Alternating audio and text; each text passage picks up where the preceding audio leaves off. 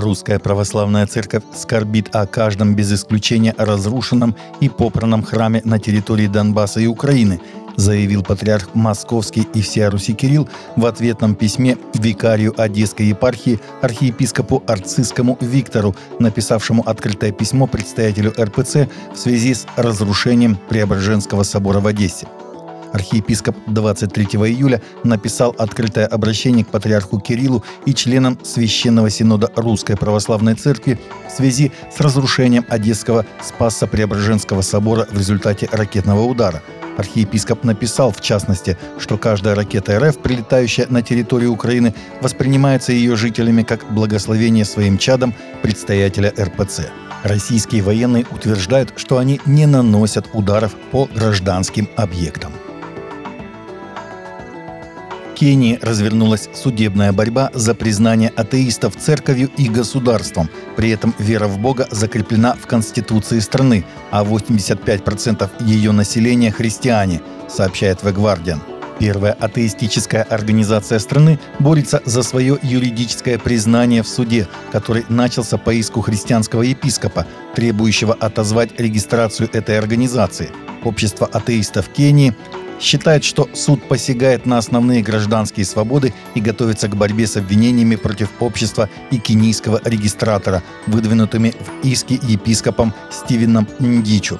Епископ Ндичу заявляет, что деятельность общества атеистов нарушает конституцию страны, которая признает существование Бога.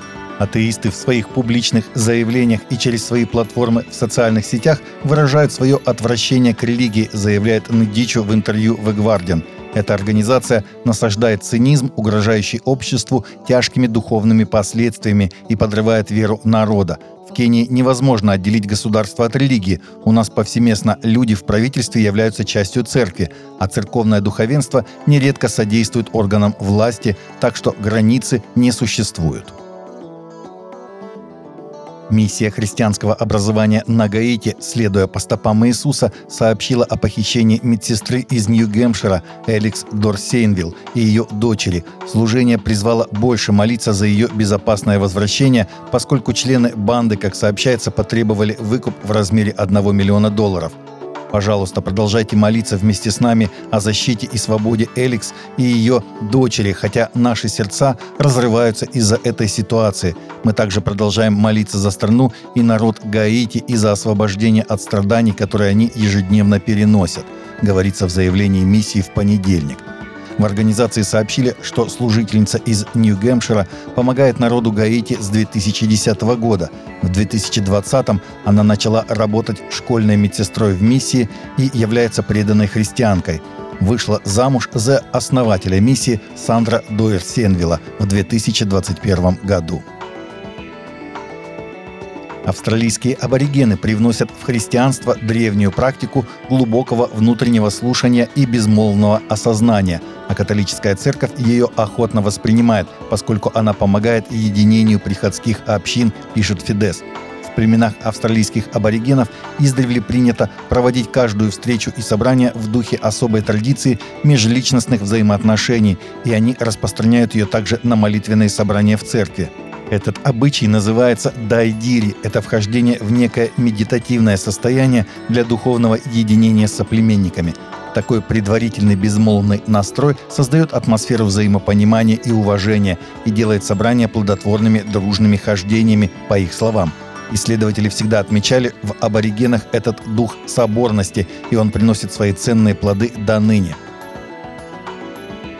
в одной из церквей Берлина демонстрируется световое шоу «Бытие Дженезис», рассказывающее о первых трех днях творения. В церкви страстей в Берлине световое шоу «Бытие» будет проходить до 28 августа. Затем оно будет показано в других европейских странах, сообщает Evangelical Focus. Бытие — это иммерсивный опыт, рассказывающий первые три дня истории сотворения мира с помощью 360-градусных проекций и сопровождающей музыки.